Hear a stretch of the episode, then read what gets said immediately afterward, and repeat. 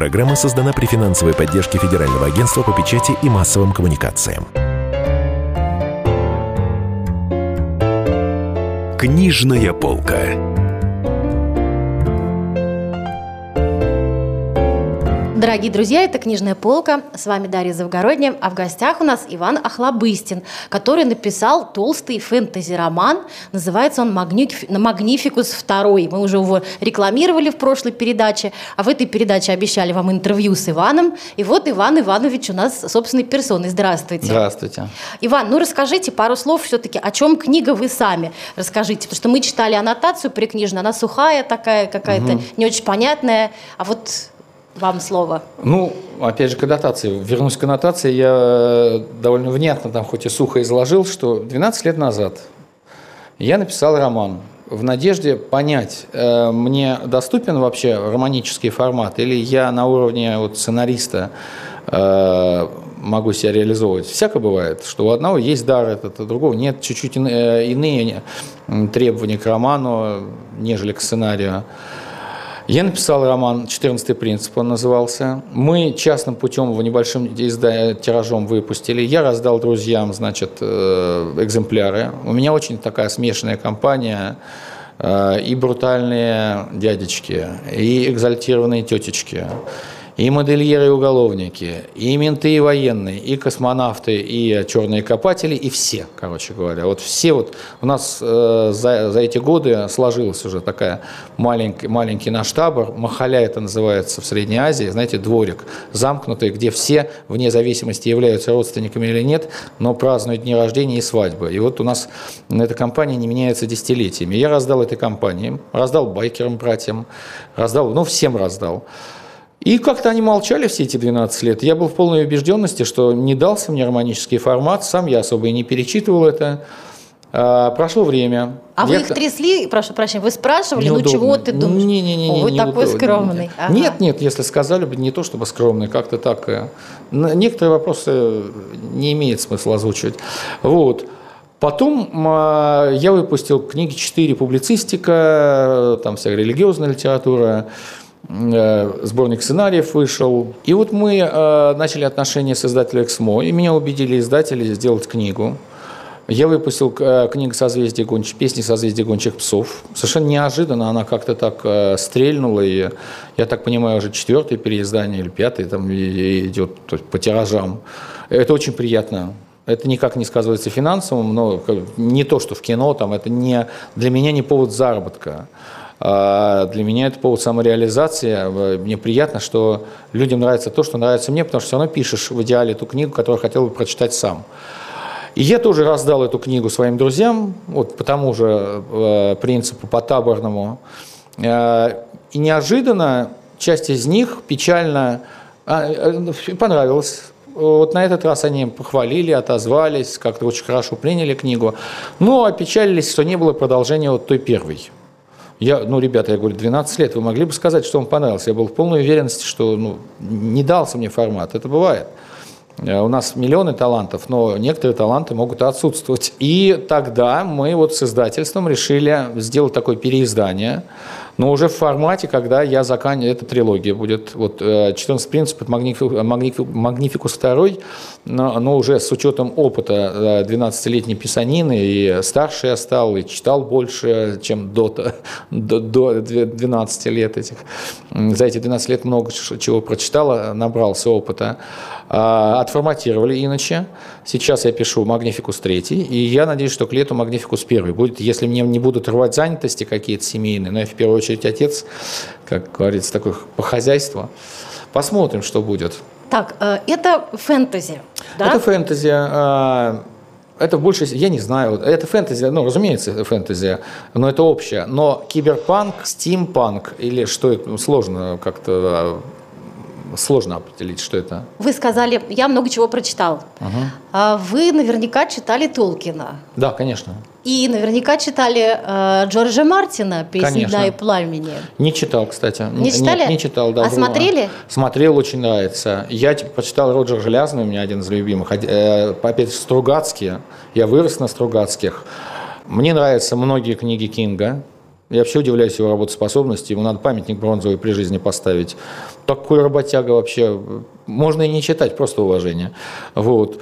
Не много чего. Ну, естественно, а, Сапковский – один из таких основателей, отцов-прародителей фэнтезийного жанра как такового.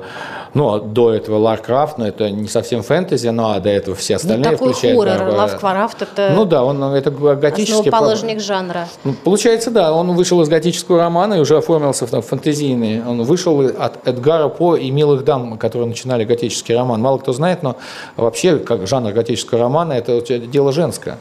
Они притворялись еще иногда мужиками. Да. Брали да. псевдоним все мужские. Да, Тяжелая да. Баб, бабская долюшка. Женщины более чувствительны к э, таким э, вещам тонкого мира, поэтому, наверное, в этом следует искать их способность э, к мистике. А вот, кстати, интересно, про тонкий мир. Э, Толкин объяснял то, что в его произведениях нет религии, тем, что он слишком глубоко религиозный человек, и поэтому просто не хочет высокое свои тонкие какие-то вещи. Вера для него слишком личная. Поэтому в книжке он ее не включал. А Джордж Мартин, там такая какая-то языческая история с этим обстоит. Угу.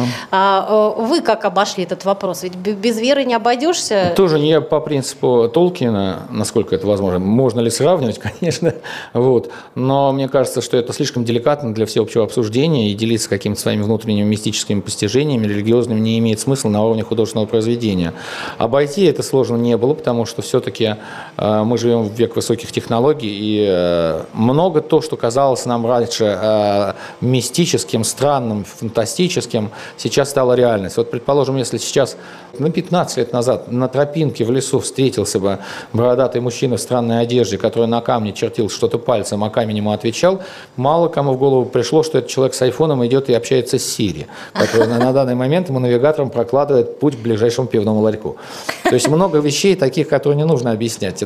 Поэтому позволительно и несложно из поверхностного ряда сюжетного исключить религиозную составляющую, оставив ее на уровне морально-нравственных принципов и взаимоотношений между сущностями, э, которые описаны в романе. У меня там есть очень религиозные крысы, предположим. Крысы? Крысы, да. А во что же они верят? Они верят в рогатую крысу. Понятно, все-таки у вас не обошлось там Но, без мистики. По-своему, ну, это, по-своему это нужно посмотреть. Это насколько можно было деликатно, э, я старался. Заинтриговали. Читайте, дорогие друзья, «Магнификус II», роман Ивана Охлобыстина, который мы сегодня раз, э, обсуждаем. А я все-таки хочу спросить, как вам «Игра престолов»-то? Я досмотрела ровно до того места, как один дядька другому выдавил глаза. Угу. Я сказала, нет, я больше не могу это видеть. А вам как? Я устал. Это был третий, то ли четвертый ну, сезон. Вот подход Оксаны, супруги моей возлюбленной. Вот то же самое примерно. Где-то ее что-то покоробило, и навсегда она от этого... Я человек немнительный, Э, я для себя лишний раз убедился в том, что лучшие художественные произведения, воплощенные на экране, как правило, имеют литературную предоснову, потому что ну, подспудно, даже не, э, даже не видя этого, зритель понимает, что за этим персонажем есть длинная история, его поступки строго мотивированы. Что потом и будет доказано, поскольку написаны романы и все остальное. Сейчас чуть-чуть он опопсовил, потому что Мартин не успевает писать, сценаристы перехватили инициативу, а там, где появляются деньги, там все рушится. Но я надеюсь, что им удастся, вот они, благо, я, я понимаю, что создатели этого сериала люди мудрые, и они ограничили, э, все-таки ограничили пространство этой вселенной, э, «Песни огня и пламени» еще одним сезоном, в ходе которого, скорее всего, что э, Старки и Господи, Дейнерис из э, Таргарины. Сольются в любовном экстазе, будет, что казнят, скорее всего, неистовую мать, или она родит, или как-то вот что-то случится, что будет побежден король ночи, ну, это обязательно, сказка должна хорошо кончаться, мрачные сказки только у Гофмана – ну, что еще? Ну, часто у Мартина, кстати, кончаются какие-то сюжеты, заворачиваются не здорово. Положительные и, герои гибнут. Он хороший литератор в этом плане. Он пытается соответствовать э, эталонам высокой литературы, а высокая литература, она не лубочна, она не рассчитана на угадываемый финал или как, как жизнь, то есть следует жизни. И поэтому за это и любили. Было неожиданно, когда начался сериал, главного героя тут же обезглавили. То есть после этого было раздражение, но и интерес, как же они из этого, из этого вырулят. И вот э, вырулили, короче говоря. Дорогие друзья, это «Книжная полка» Дарья Завгородня, а в гостях у нас Иван Охлобыстин, автор романа «Магнификус II», романа фэнтези. После рекламы мы продолжим нашу увлекательную беседу. Книжная полка. Товарищ адвокат! Адвокат! Спокойно, спокойно. Народного адвоката Леонида Альшанского хватит на всех. Юридические консультации в прямом эфире. Слушайте и звоните по субботам с 16 часов по московскому времени.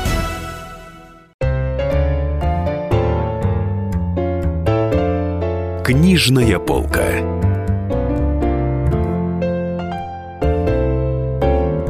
Дорогие друзья, книжная полка, на ней сидит Дарья Завгородня, а вместе со мной Иван Охлобыстин, автор романа «Магнификус II», писатель, сценарист, теперь вот уже все более уверенно еще и писатель-романист, ко всему прочему. Беседуем мы о его новинке, которая только что вышла из печати. Такой вопрос. Вы в себе отделяете писателя от сценариста? Где-то я видела в одном месте про вас писали сценарист, запятая, писатель. Для меня это всегда, ну, близкие очень такие участки мозга. Мне кажется, это одно и то же. Э, сценарист отличается от писателя э, тем, что э, сценарист точно знает производственные возможности. То есть он пишет в расчете на то, что возможно экранизировать. Розовые слоны не пролетят. Э, либо это будет с учетом того, что доступен какой-то супер-мега-бельгийский компьютер, который обсчитывал э, там «Властелин колец» тот же самый. То есть такие технические штучки. А так, по диалоговой части, по описательной части, разницы никакой. В формате может быть разница, но опять же это есть люди короткие, как ну, эм, такого спринтеры, стайры, спринтеры а и стайры, да. Ага. Вот Стайер это... На длинную на дистанцию. длинную. Вот романисты, они... И вот когда я писал первый роман, вот попытался писать первый роман, написал точнее, я думал, все-таки дастся мне вот этот Стайер или не дастся, потому что это э, требование романа Э, изменение времени, э, преображение персонажа в течение времени, оказываемое влияние культуры и времени на характер этого персонажа, еще выходят те или иные поступки. Это несколько житейских линий, которые создают объем, вот этот цивилизационный объем, общественный объем, который тоже нужно развивать, их нельзя забывать, их нужно ну как, между собой пересекать. И вот за счет этого достигается атмосфера. Роман всегда атмосферен. Вот сценарий не всегда это обязательно, потому что атмосфера создается еще дополнительным коллективом, цехами девчонками-костюмерами, художниками, гримерами. Там много дополнительных факторов, включая тот же самый компьютер на обсчитку компьютерной графики. А в романе это вот э, вещь в себе по Кьеркегору, короче говоря. Это все должно быть там заложено изначально, включая атмосферу. И мне все авторы такие всегда нравились. Э, я не знаю, Маркес, э, Гюнтер Грасс, Салман Ружди, вот то, что я люблю. Так, Памук тот же самый. А вот Бигбедер, он нет, он не создает. Он, это дешевая интрига, он такой, это филитонит, по-моему, небольшая литература, это расчет на гламур. А, из наших, ну, Шаров, репетиция, тот же самый Алексей Иванов, э, э, «Сердце Пармы» и «Золото бунта». Ой, вы Владимира Шарова читаете? Да, конечно, конечно. Мы с ним знакомы Египта, хорошо. Да. Потом, э, если будет возможность, передайте нижайший поклон, я в восхищении. А, сейчас у меня лежит пантократор солнечных пылинок автор вот я забыл. Лев Данилкин, да, Данилкин ой, чудесный да, нас и прям был, вот да. я его, значит, вот сейчас я дочитаю Резенфорда Нью-Йорк, Потом у меня э, милую женщину, значит, история моей гениальной подруги, э, Ферранте, по-моему, Жен Ферранте, э, э, девочка-автор, э, трилогия. Я даже такого не знаю. Вот это, это прекрасно. Я бы советовал всем Елизарова всего надо читать, потому что он интересен, он вот сам тоже вещь себе. Э, в обязательном порядке из наших Прилепин надо читать, но это он насыщенный, он А бытийный. Пелевин как вам? Э, Пелевин э, для меня здесь, он хорош, но есть оби, а, а, обидный человеческий фактор вмешался, который, он хочет быть популярным здесь и сейчас вот прям вот непосредственно. От этого его литература страдает... Э, нет, филитонизмом. Не, а, страдает не, очень поверхностно, на уровне хэштега. Он слишком слишком полагает, слишком зависит от человеческой популярности. А он писатель-то от Бога, ему даются от диалоги. Да, он, ага. а ему он, не хватает философской глубины, наверное. Ему не хватает те воли, э, выйти, ну, как, я не знаю, ему не хватает скромности. Ну, не, не знаю. В общем, ему не хватает то, что дал какой-то вот э, величины, которая ценится в литературе. Она может быть неосязаемая, но она делает э, возможность сочетание личности автора с читающим человеком его книгу. оно погружает в атмосферу, э, погружение в атмосферу. Вот я вспоминаю, да, вы сказали э, о том, что э, не хватает скромности Пелевину, но мне кажется, у вас скромности через край. Я вспоминаю вашу лекцию, которую вы дали в МГИМО, и вы несколько раз сказали, что вот как, какое счастье, я выступаю перед студентами МГИМО, а сам я бывший ПТУшник. Вы же не были ПТУшником. Был, был, был. Вы я были поступил ПТУшником? в ВГИК, да. Мне мама всегда говорила, В, что в ты... это не ПТУ. Нет, я сейчас расскажу. Да. Мне мама всегда говорила, что ты, Ваня, будешь ПТУшник, потому что ты дурачок. Вот, ты не можешь выучить каким мне некоторые предметы тяжело давались, действительно, там, я не знаю, химия не очень хорошо. Потом я разобрался, потом просто нужно время, просто нужно внимание, и, видимо, возрастной это как-то тоже э, учет, ну, я не знаю, э, фактор должен быть. Я поступил в Алгик, короче говоря, а у меня э, поступил, мне было 16 лет. Меня уговорили забрать документы, я, посту- я забрал, потом выяснилось, что не из благородных соображений, а просто освобождали для другого человека место моего возраста. А мне говорили, что в армию идешь, зачем место занимать, ну бог с ним. Но я поступил в 17 лет, на следующий год также. и Опять, меня- что ли, экзамены сдал? Опять сдал все экзамены, опять у меня самый высший балл был. Опять мне сказали эту дивную речь. И э, что после армии, но взяли, за- зачислили. Но учиться я не мог, потому что все равно в армию я в ноябре уходить должен был. А это я поступал летом э, предшествующего года. Я подумал, меня впереди год, я нифига не буду делать. Надо мне найти какое-то место, где я буду учиться, чтобы не тратить время просто на гулянку. Я нашел по какому-то вот газетному изданию э, техническое училище на оператор ЭВМ. Именно с той поры началась моя любовная история с высокими технологиями, с IT, потому что я начинал знакомство с программными языками, с, с Unicode, наверное, с Unicode, Basic, PL1. Ну, мно- э, я знаю, когда, э, какие первые появились компьютерные игрушки, когда еще было все это на перфокартах, на дискетах, на магнитных носителях, размером с базуку, э, ну, вот, вот что-то Ну, это такое. понятно, и вы, Потом да-да-да. ушел в армию, значит, потом вернулся в Авгик. Ну, в итоге-то все, по, по факту я же был ПТУшник. Ну да, некоторое время такой условный ПТУшник э, по части ЭВМ. А а вот какие у вас отношения с русской классической литературой? Я знаю фильм «Даунхаус», сделан, так сказать, по мотивам идиота Достоевского. Вот. а, э, вот какое имеет русская классика в, э, в значение в вашей жизни? Тот же Огромное. Достоевский. Огромное. Достоевского я хорошо понимаю, но не люблю, потому что я его хорошо понимаю. И примерно я болею тем же самым, чем болеет он. Ну, в каких-то... Вы имеете в виду Карамазовщину? В том числе и Карамазов. То есть э, круг вопросов, которые реша- должен решить каждый человек индивидуально для себя, э, у нас с ним одинаковый. Э, В нем он прекрасно разбирается, но я должен в нем разобраться сам по себе. Я отдаю себе отчет, что это величайший писатель, гений. Э, И понятно, почему э, он столь популярен, столь актуален, и будет актуален и через 100, и через 200, и через три- через 300 лет. Но мне больше нравится Булгаков. Мне больше нравится Гоголь. Э, Вот из, опять же, из такой из классики одна из, э, наверное, самых запомнившихся книг, мне ее посоветовал наш преподаватель по зарубежной литературе, когда я на первом курсе только начинал нащупывать м, собственный стиль. Она говорит, она меня почему-то по имени отчеству всегда называла, ее смешило, что я не прогуливаю ее лекции. Э, Аносова, прекрасная женщина, прекрасная. Она говорит, Иван Иванович, я один сижу в аудитории, конец мая, она говорит, а никогда у вас, свойственно вашему возрасту, не возникало желания прогулять мои лекции, и, ну, вы же юный человек. Я говорю, вы знаете, я не был представлен, ни я, ни моя семья в этом бизнесе, поэтому без протеже сложно, мне приходится вот все брать э, самому, тщательно, дотошно относиться к профессии. Она похохотала, говорит, я вам советую обратить ваше внимание на римлян. Э, В частности, на Петроне на сатирикон. И действительно, сатирикон прям, это такая современная до сих пор литература. Там, э, я пользуюсь многими конструкциями, где и причастными оборотами, предположим, где нужно создать атмосферное...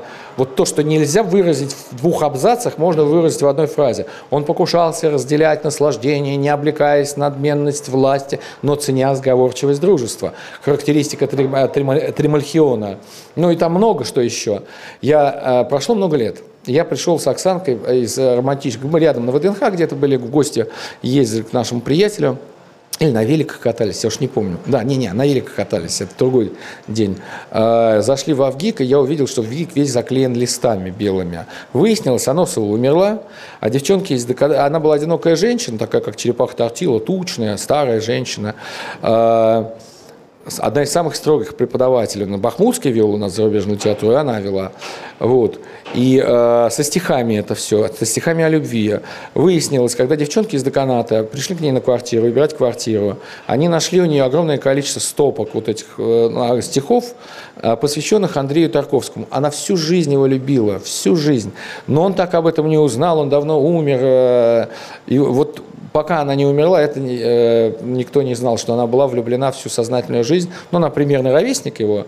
Вот, и тогда заклеили вот стены в ГИК. Это было так умилительно, так много говорила о ней. Она была с ним знакома? Я не знаю, честно говоря, но она была восхитительный человек. Она мне привила вкус, на самом деле, к литературе. Я э, люблю даже слышать, как звучит хороший текст. Я его э, больше понимаю сердцем, нежели э, головой. Друзья, это «Книжная полка» и Дарья Завгородняя. В гостях у нас писатель, сценарист Иван Охлобыстин. Мы беседуем о его новом, только что вышедшем романе «Магнификус II» и продолжим разговор после небольшого перерыва. Книжная полка. Начинаем наш эфир. Хватит веселиться. Нахожу. Можно без всего этого пафоса, а? Как-то поспокойнее. Все, серьезно давай. Давай. Я Андрей Норкин. Я Юлия Норкина. По понедельникам и вторникам С 18 до 20 часов по московскому времени. главные новости, события и факты. Программа «120 минут».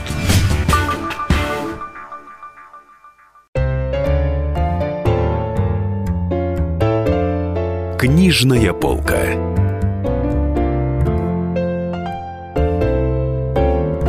Дорогие друзья, это «Книжная полка», Дарья Завгородняя, и в гостях у нас Иван Охлобыстин, автор книг, э, сценариев и теперь еще и романов фэнтези «Магнификус II». Выясняем, был ли «Магнификус I». Сейчас очень многие романтизируют 90-е. Я заметила, что в- э, появились в интернете, в ВКонтакте, в сетях, в соцсетях э, группы такие, э, значит, вот про 90-е, там какие-то шутки из 90-х, фотографии, стиль. Э, Вот для вас чем были 90-е? Для меня это был ужас какой-то, честно говоря. Я был уже сознательный молодой человек, это был Ренессанс. Это было все одновременно в пике своем, и плохое, и хорошее. С одной стороны, мы бегали с камерами, снимали без денег, э, значит, на купленную на свои там э, дополнительные какие-то метры кинопленки с Вемы, чтобы э, дипломы э, и там курсовые учебные сдавать, участвовали в постановках, тусили на каких-то э, значит, диких полянах, дрались районами, какие пытались бизнесы делать. С другой стороны, мрак какой-то был, с третьей стороны, много. Тогда же родился русский рок, по большому счету, оформился. Вот сейчас посмотрите, сейчас в воздухе звонкая тишина. Вот рокеров как таковых нет. Даже самые именитые из них как-то и молчат. Ну, А так- Сергей Шнуров делает шоу регулярно, ну, это не совсем... маленькое кино. Это ж... э, Сергей Шнуров нужно ну, трезво осознавать, что это не рок, это попса. Просто это прям бриллиантовая попса, но это попса. А рок – это как... Рок всегда манифест. Рок всегда отношения. Рок всегда... э, Это не просто констатация, это очень личностное начало. Шнуров гениально констатирует. Гениально. Он новый Салтыков-Щедрин. Ну, если убрать, это, э, не имейте в виду э, матерную тематику, э, но э, вот новый Салтыков-Щедрин это то- точно совершенно. Но он не рокер. А э, сейчас звонкая тишина. Сейчас никто не высказывается, э, предположим. Все стало очень коммерциализировано. Старые рокеры, кто умеет это делать, уже дорожат своими яхтами и машинами. Им лишний раз про Украину или про что-то это писать, как какой-нибудь пламенный манифест в поддержку Донбасса не очень, потому что они могут куда-то на чес поехать, для них баня важная. Вот. Попсу я не беру, попса, ну какая была, такая осталась. Я вспоминаю все время Андрея Миронова, когда его спросили, что в вашей жизни вечно. Он говорит, иди-то пьеха. Меня не было, она была, меня не будет, она есть, будет. Так оно и случилось. В моей жизни Алла Пугачева. Вот, то- понимаете, я, вот оно как-то пук. Я уважаю Аллу Борисовну, она прекрасна. Но всегда с этим жить нельзя, нужно что-то новое. А все, что появляется новое, это лишь э, шлейф, пыль от вот, пролетевшей мимо звезды Аллы Борисовны. И так и подбирается, чтобы это была просто пыль.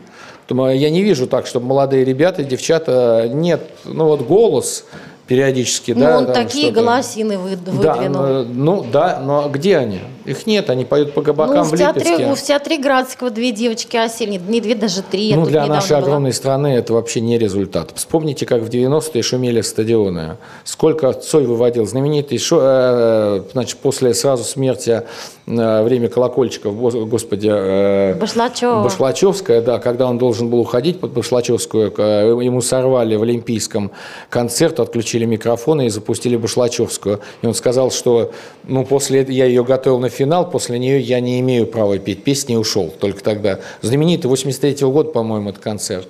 Вот. А там было очень много... Нельзя, нельзя идеализировать времена. Но с другой стороны, мы это делаем, потому что именно в тот период мы формировались как личности. Нас жестко било об камни вот этой штормовой волной Ренессанса, нового российского Ренессанса, когда все старое отменили, новое не ввели, и каждый искал свои э, новые идеалы. Кто-то подсел на товарно-денежные отношения и скис по-тихому, потому что никто не выжил, кто... А талантливые только- люди тоже не, не всегда вписывались. не всегда, очень много умер. У меня по 90% курса погибло. А у меня друг Петя Рэббен, он писал лучше всех из нас э, на курсе сценария. И мне кажется, и в потенциале как режиссер был лучше всех был. А, Он не смог адаптироваться к товарно-рыночным отношениям. Чуть-чуть иначе были выстроены производственные отношения в кино. Вот. И он э, умер от цирроза печени. Пьющий был человек. Да и выяснили, что он умер через два дня только после этого, после того, как он умер. И похоронили его как собаку или как Моцарта под номером где-то в, э, то ли в Химках, по-моему, на кладбище на городском. И так очень многие ушли. То ли Крупнов ушел. Мы потеряли гигантское количество. Как война была. Как война во всех, э, прям во- всех ипостасях. Да, ну невозможно не согласиться. Но все-таки теперь перейдем к вам. Как-то вы сказали в одном из интервью или выступлений, что вы не вполне собой довольны. Вы еще не все успели сделать, что бы хотели, далеко не все. Это я так не точно выражаюсь, конечно. Вот. а, м, У меня тоже такое ощущение, что вы в поиске. Ну, кто из нас не в поиске, это банальность. Вот что бы вам еще хотелось сделать? Может, там, я понимаю, теперь вы магнификусов будете писать, а еще Ну, Магнификус не факт, что я буду сейчас прям последовательно писать, потому что э, если возникнет идея, с- вот у меня есть просто идея, которую я должен был до возникновения вот этой трилогии ну, э, делать. Очень может быть, я отвлекусь на какое-то время, слава богу, терпит. Э, В плане литературно буду писать, сценарий буду писать. Придется сниматься. Не хотел сниматься, хотел отс- отстояться, чтобы меня забыли, как э, доктора Быкова. Э, но не удастся. Мне дом надо выкупать. У меня какие-то простые, житейские, вообще такие... Ну, шестеро детей деревен- Деревенские истории. Вот. э, Сейчас сниматься э, буду. Хотя вот не хотел. Но ничего не поделаешь. Что еще? Я очень хочу, чтобы Сава пошел на первый, э, на первый курс института, поступил скорее, потому что мы с Оксанкой тут же вернем себе свои мотоциклы, скорее всего возьмем чоперы, проедемся по Скандинавии, проедемся по Европе, проедемся по Африке. Вот. Э, Опять же, мы с ней хотим на, ну уже там часть детей уже К2, так мы, и не, так мы и не взошли. Мы же альпинисты, мы фанаты вот этого всего. Вот. Потом я хотел бы вернуть форму э, на татами. Я 7 лет толком не выходил на татами, вот не так давно э, так дерзко вышел, и зуб выбили, и ребро сломали. кому зуб выбили? Мне. И, Вам э, выбили зуб? Да, ну это нормально. Сейчас при нынешней стоматологии это Но вы быстро восстановили. Ай, я очень быстро восстанавливаюсь. У меня половина зубов. У меня своих там только корни остались, потому что у меня все высадили, когда я, я занимался. Так, внешний облик меня не очень интересует. После того, как я женился, я потерял интерес к зеркалу, честно говоря. Главное, чтобы от меня не пахло псом. Вот. Одеваюсь, я тоже случайно. Меня критикуют дети. Они говорят, папа, ты одеваешься с, с- с закрытыми глазами. Я говорю, детки, я за это боролся всю сознательную жизнь. Для того, чтобы так одеваться, нужно стать как минимум мужчиной года по версии журнала «Гламур» и журнала JQ. Я им стал. Теперь я могу что угодно, под что угодно, хоть трусы поверх джинсы, и мне скажут, о, как стильно. А в духовном плане, я помню, пару лет назад вы потрясли общественность тем, что сказали, что решили жить с женой как с сестрой. Я вот сейчас вспомнила а, эту историю. А, я подумала, ну, может быть, схему примет. Там, Не-не-не, это Нет? обычное такое, это как... это не до такой степени радикально. Оксанка мне запрещает об этом говорить, потому что, говорят, нельзя выносить. А я случайно. Что-то ляпнул, меня спросили, случайно вынес. Между мужчиной и женщиной чувственные отношения, сексуальные, это не самое главное. Главное, они по, по факту, они сейчас в институтах учатся, они бегают по квартире, они все остальное. И потом было бы, э, да, было легкомысленно, конечно, э, заявлять, кто его знает, мы люди пьющие, веселые, как там закрутится. Понятно. А вот по поводу отцовства. Вы, конечно, почетный отец России, понятно, шесть человек детей. И читала в интервью, что вы, вы признавались, что детей держите довольно строго. Вот э, в чем строгость выражается? С мальчиками и девочками она одинаковая или какая-нибудь разная? Ну, я папа, значит, девочка меня не равнодушна, они мной как колесиком на палочке вертят, как бубликом, э, всяко могут обмануть, но я бессилен, когда что-то похожее на слезы наворачивается на глаза, вне зависимости от обстоятельств, я бессилен.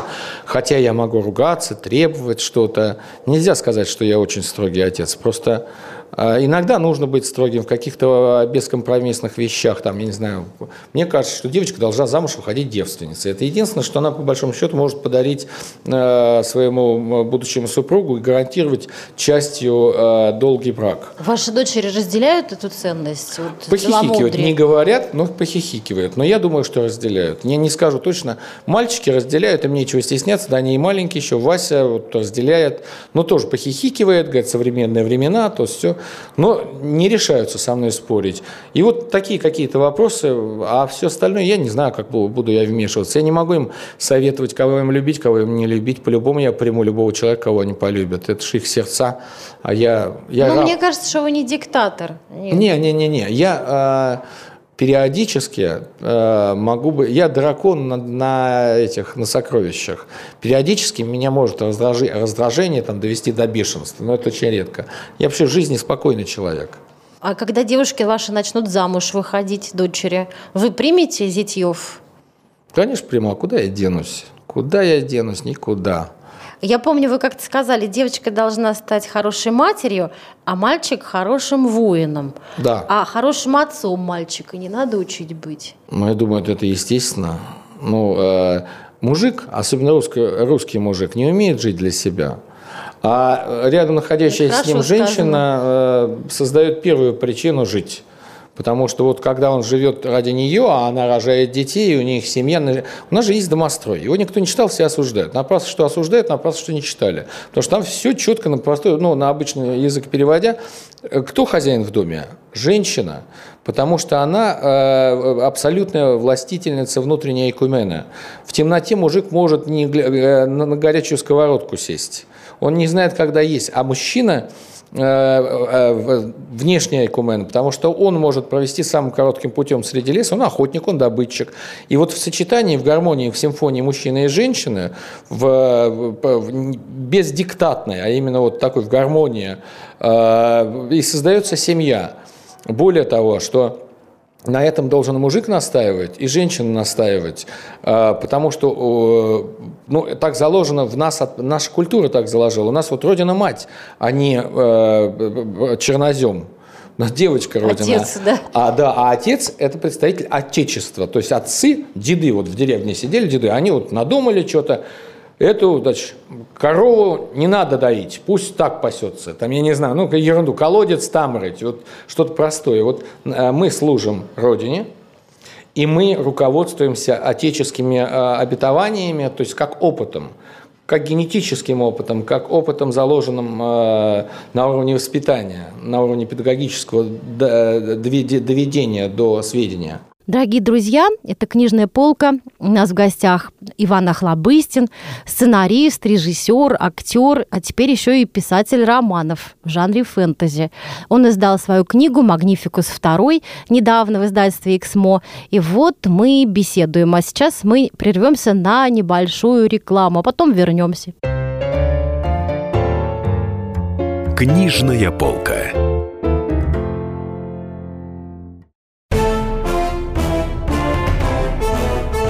Товарищи солдаты и офицеры российской армии. Полковник Баронец разрешает обратиться. Звоните и задавайте накопившиеся вопросы. Угроза НАТО, жилье для военнослужащих и перевооружение России.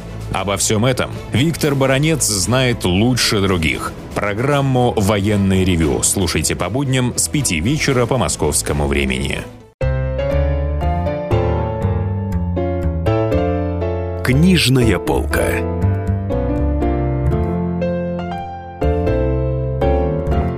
Напоминаю, друзья, у нас в гостях Иван Охлобыстин, автор сценариев, книг, потрясающих ролей, знаменитый доктор Быков. Обсуждаем мы его новую книгу «Магнификус II». Это роман фэнтези, друзья. Э, э, кто-нибудь из детей решил пойти по вашим стопам? Я знаю, что одна дочь стала врачом, как ваш отец. А да. А по вашим писателям, режиссерам, артистам? Они все, они все э, что-то пишут, а артистами Анфиса периодически подумывает, но ну, как-то так на уровне все подумывания. Э, э, Евдокии нет, она хочет быть орнитологом на данный момент. У нее прям все получается, она горит по этой профессии.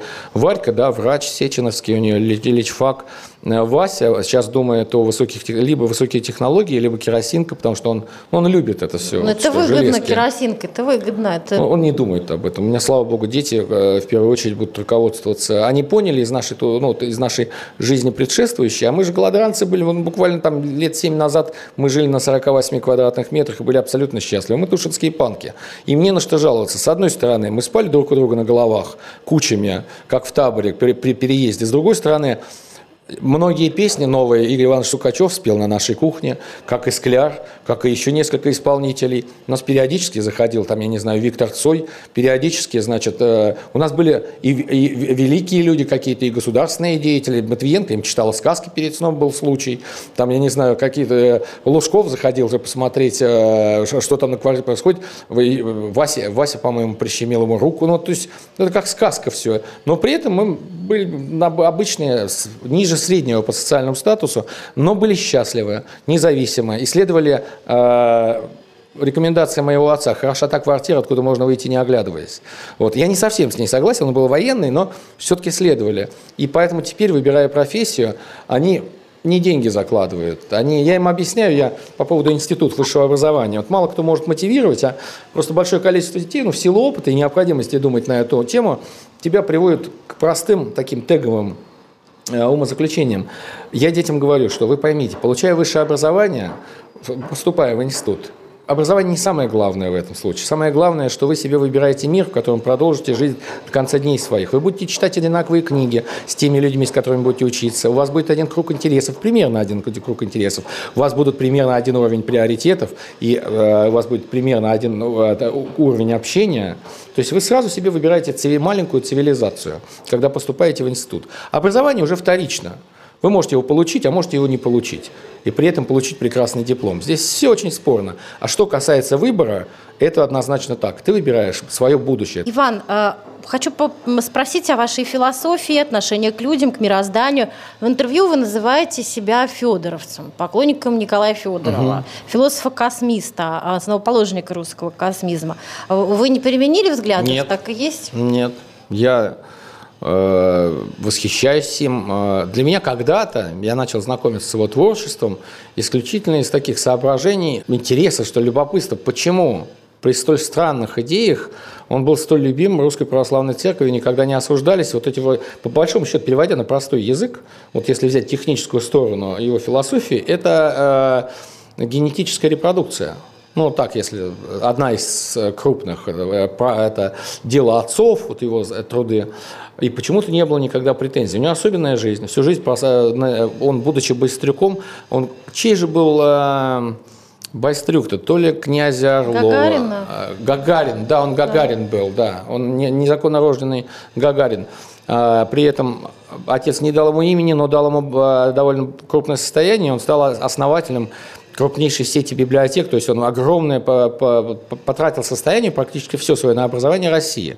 Жил на сундуке, сочинял вот свои э, вот эти кажущиеся странные эти, основал целое направление, о котором Позже Никола Тесла говорил, что я плакал, говорит, когда, э, я заплакал, когда осознал, что родился на несколько лет позже э, и не, не мог уже влиться вот в череду этих моих великих учителей-космистов. А там Циолковский, Чижевский, ну, там есть э, с кого брать пример. То есть это все те люди, э, фантазиями которых, фантазии которых сейчас развиваются и развиты только на 1% из того, что они предложили.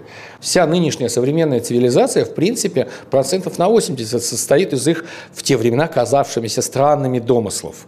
Там, если духовную часть, я сторонник, поклонник, или как это правильно сказать, последователь э, теории Сихио, э, это Григорий Палама, если современнее, э, вот, в, в, ближе к нашей реальности, Антоний Суржский, для меня Мейндорф, ну, все те же самые, все те же самые. Так, немножко опустимся на грешную землю. В новостях одно издание включило вас в десятку самых высокооплачиваемых артистов. И вы вот сказали, что жили в квартире 48 метров, сейчас улучшилось. Что так помогло? Доктор Быков? Доктор Быков, да. Доктор Быков. Каждый день по два раза э, в голову вбивали образ ТНТ, конечно, сделал невероятную вещь. То есть гонорары скаканули сразу. Я никогда, я за один день получаю больше, чем раньше получил за, за все время. То, то надо быть отдавать, ну, быть честным просто. Слушайте, вот. ну наверняка какие-то негативные моменты, связанные с тем, что вы, так сказать, с этим персонажем прожили долгое время а, не только же положительное э, вы в связи с ним испытали, но деньги там, понятно, э, всплеск узнаваемости, наверное. Наверняка ну, что-то было и неприятное. Приклеился ну, знаете, к вам? не то, что неприятно, ничего не приклеилось, все, значит, все Отклеилось. хорошо. У меня прекрасная аудитория, прекрасные люди. Мне за все это время ни разу не позволил никто фамильярности, никто не похлопал по плечу особо, значит, э, никто не нахамил, никто не укорил. Э, люди с любовью во всех частях мира. В Испании я умудрился испанца найти, который все мне бесплатно в ресторане стоял, потому что он смотрел на испанском языке интерно. Оказывается, у них там переведено это. Я не верил долгое время, пока не вернулся потом из отпуска, и мы вышли э, в обед, и чернявенький парень, думаю, парень из азербайджанец, монтажник. Он говорит, ну как у тебя на родине? А я говорю, в смысле на родине? Э, он говорит, в Кальпе. А Кальпа это Коста-Бланка, это вот там просто национальный парк, а мы, а мы скалолазы. Мы, у нас семья любит э, скалы. И вы все лазите на скалы? Да. Вот, а там как раз такая э, национальный парк, и вот те скалы, которые нам нужны. А я говорю, Коста-Бланку, ну, нормально. А я говорю, а ты кто, испанец? Он говорит, да, испанец, я на русской женат, вот здесь работаю, я переводил на испанский. Я говорю, ты переводил? Ты? Я говорю, дай мне, слушай, скачать. Мы звонили продюсерам отдельно. В итоге они разрешили только с экрана мне на мобильный снять, чтобы я Оксанке показал и похохотать вместе. Она так и не верила, что там Карлос, вот хозяин ресторана, э, в первый же день мы пришли, заказали там на всех еду, и неожиданно подходит к нам официант, говорит, вот сеньор Карлос, владелец ресторана, говорит, вам все вот презент. Я говорю, неудобно, мы из Тушина, у нас такие презенты, меньшая сумма, еще можно было бы подумать. Либо мотивируйте. Он подошел такой, дядечка, ну, видно, моряк в прошлом таким, приземистый, там вообще, он говорит, я смотрю интерны. Ну, понятно, что он я по-испански-то нет. Я говорю, да ладно, а как это на русском э, дублированный, как это, сурдоперевод? Он говорит, нет, говорит, на испанском. Выяснилось, что какая-то у нас, э, то ли прибалтийская страна покупает контент – по евросоюзовскому там, э, принципу, э, в принципе, этот контент могут взять, там, Германия может взять, перевести на немецкий, а немецкую передачу могут перевести на... И дошло и до Испании. Поехали в Прагу из соображений, что... А, вот, вот минусы, какие минусы? Раньше я любил гулять ночами и вечерами по городу. Я люблю гулять пешком. Я могу по 30, по 40 километров, и детки у меня также любят. Сейчас это сложно, потому что ну, а людям не откажут фотографироваться, а все время фотографироваться ну, тяжело. Ну ничего, я, как, я знал, на что шел, когда морда в телевизор тыкался. Зато детки обутые, морда толстые, все прекрасно. Это, я, детки все ругаются все худеют. Я говорю, детки, вы не представляете, какое это счастье это, что у тебя упитанные детки. Мечта любого отца. А что, они, они поправились? Нет, нет, нет. Они все, ну, сейчас все девочки хотят немедленно до палочки, чтобы прям как швабры быть. А-а. Я говорю, не надо, слушайте, я вот всю жизнь прожил, у меня гусарский вкус. Мне нравятся женщины в теле. Не так, чтобы, чтобы до отвратительности, но все равно, ну, что жаль, все чтобы одинаково. Что-то было. Что-то было, конечно. Вы суеверный человек. Я это почему задаю этот вопрос? Потому что многие люди сейчас вместо слова «последний» стали говорить «крайний» животней. И там черную кошку боятся. Я вспомнила какие-то сразу старые там суеверные штуки. Вы вот... Я рефлекторно значит, стучу э, ложкой э, об, об дерево. Я тоже. Потому что так бабушка моя делала. Но я не вкладываю в это никакого мистического смысла. А, есть какие-то вещи, вот птица влетает в э, дом. Дважды, когда это произошло, у меня дважды погибли люди. Знакомые. Близкие, вот, хочешь верить, хочешь не верить. Да? Но я все равно не верю. Ну как, я думаю, что это случайность. Хотя нет ничего более закономерного, чем случайности. Опять же, не дерзну э, э, особо на эту тему философствовать. Мы все умрем. Жизнь – боль, как говорится в фильме. Мы все умрем. Произойдет это так, э, и все. То есть э, будет как чпок на болоте, ты сам не поймешь, что умер. Поэтому заранее обдумывать эту тему смысла нет. Все, что плохое должно произойти. Ну, знаете, я оптимист. Все, что со мной происходило плохое, в итоге приводило меня к хорошему. Если меня обламывали по одной работе, я находился в другой и гораздо э, и понимал, что так, где я пытался устроиться, заработать деньги, там бы я всю жизнь работал за деньги, а здесь я работаю не за деньги, а за удовольствие. И те же самые деньги будут. Да, значит, э, что-либо планировать бессмысленно. Нужно полагаться, вот, что все прекрасно. К сожалению, передача подходит к концу. Спасибо вам большое, Иван, за то, что согласились побеседовать с нами. Беседа была, я надеюсь, очень интересной нам всем. И желаем успехов вашему новому роману «Магнификус II», чтобы он хорошо продавался, а также желаем счастья и успехов всем нашим дорогим радиослушателям. С вами была Дарья Завгородняя и «Книжная полка». «Книжная полка». Программа создана при финансовой поддержке Федерального агентства по печати и массовым коммуникациям.